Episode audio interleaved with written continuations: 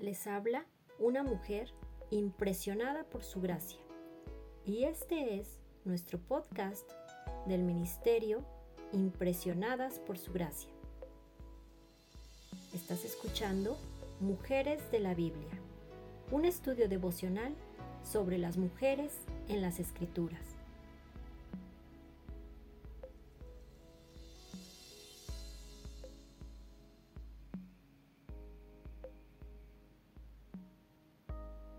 Hoy hablaremos de Yael y estudiaremos la promesa que recibe.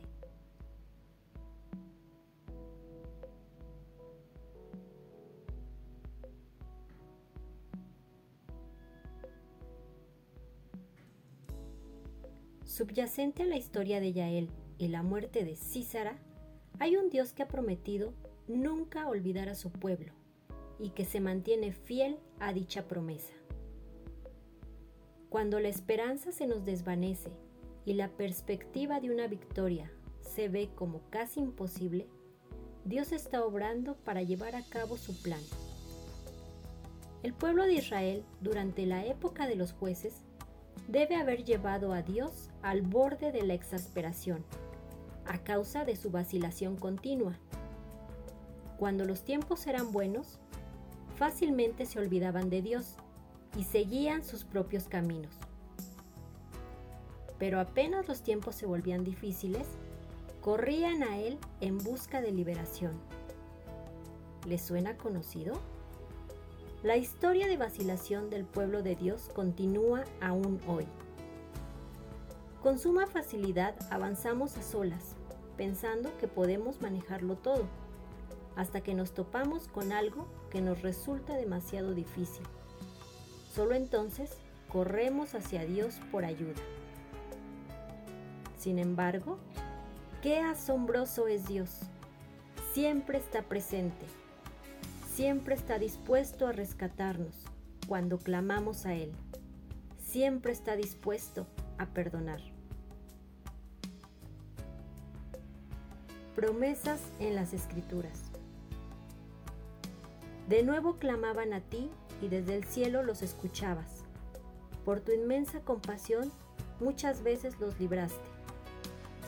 Nehemías capítulo 9, versículo 28.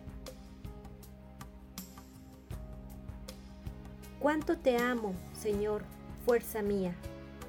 Invoco al Señor que es digno de alabanza y quedo a salvo de mis enemigos.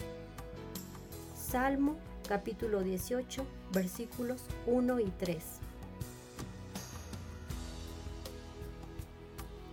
Estábamos tan agobiados bajo tanta presión que hasta perdimos la esperanza de salir con vida. Nos sentíamos como sentenciados a muerte. Pero eso sucedió para que no confiáramos en nosotros mismos, sino en Dios, que resucita a los muertos. Él nos libró y nos librará de tal peligro de muerte. En Él tenemos puesta nuestra esperanza, y Él seguirá librándonos. Mientras tanto, ustedes nos ayudan orando por nosotros. Segunda de Corintios capítulo 1 versículos 8 al 11.